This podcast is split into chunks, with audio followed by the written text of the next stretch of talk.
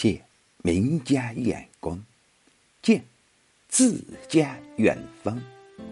您好，当下那些并不热衷于考公的书生们，是否可以在这里找到各自的知音呢？请您欣赏《记左省杜十遗》，岑参。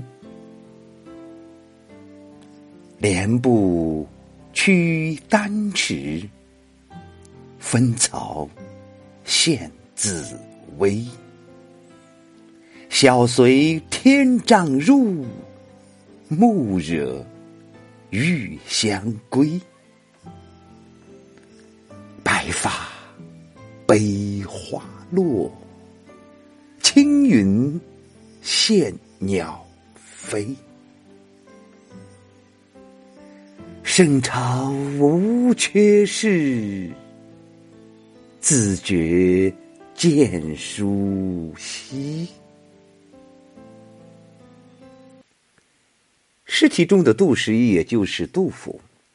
岑参与杜甫在唐肃宗至德二年至乾元元年初，也就是七五七至七五八年，同事于朝。曾任右补阙。属中书省，居右属。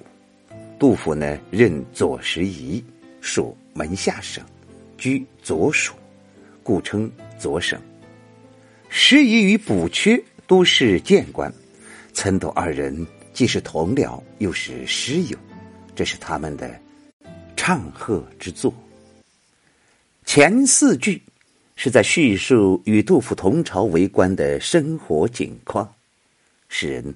连续谱写天丈、丹池、玉香、紫薇，表面上看好像是在炫耀朝官的荣华富贵，但揭开荣华显贵的帷幕，却是我们看到另外的一面。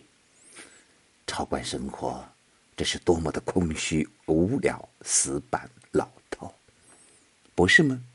每天，他们总是煞有介事、诚惶诚恐的驱，也就是小跑入朝廷，分裂狼武东西。但君臣们办了什么轰轰烈烈、扎扎实实的大事呢？定了什么兴利除弊、定国安邦之策呢？没有。诗人特意告诉我们：一大清早，他们随着威严的仪仗入朝。而到了晚上，唯一的收获就是沾着一点玉香之气而归罢了。一个“惹”字，趣味无穷。小木两字，说明这种庸俗无聊的生活是日复一日，天天如此。这对于立志为国建功的诗人来说，怎能不由衷的感到厌恶？五六两句，诗人直抒胸臆，向老朋友吐露内心的悲愤。白发悲花落，青云羡鸟飞。这两句中，“悲”字是中心，一个字就概括了诗人对朝官生活的态度和感受。诗人为大好年华浪费一日，晓随天丈入，暮惹玉香归的无聊生活而悲，也为那种。连不屈丹池，分曹献紫薇的木偶般的境遇而不胜愁闷，因此低头见庭院落花而倍感神伤，抬头望高空飞鸟而顿生羡慕。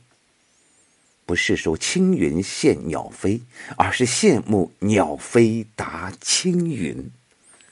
如果我们联系当时安史之乱后。国家疮痍满目、百废待兴的时事背景，对照上面四句所描写的死气沉沉、无所作为的朝廷现状，就会更加清楚的感到“白发悲花落，青云羡鸟飞”两句，语愤情悲，抒发了诗人对时事和身世的无限感慨。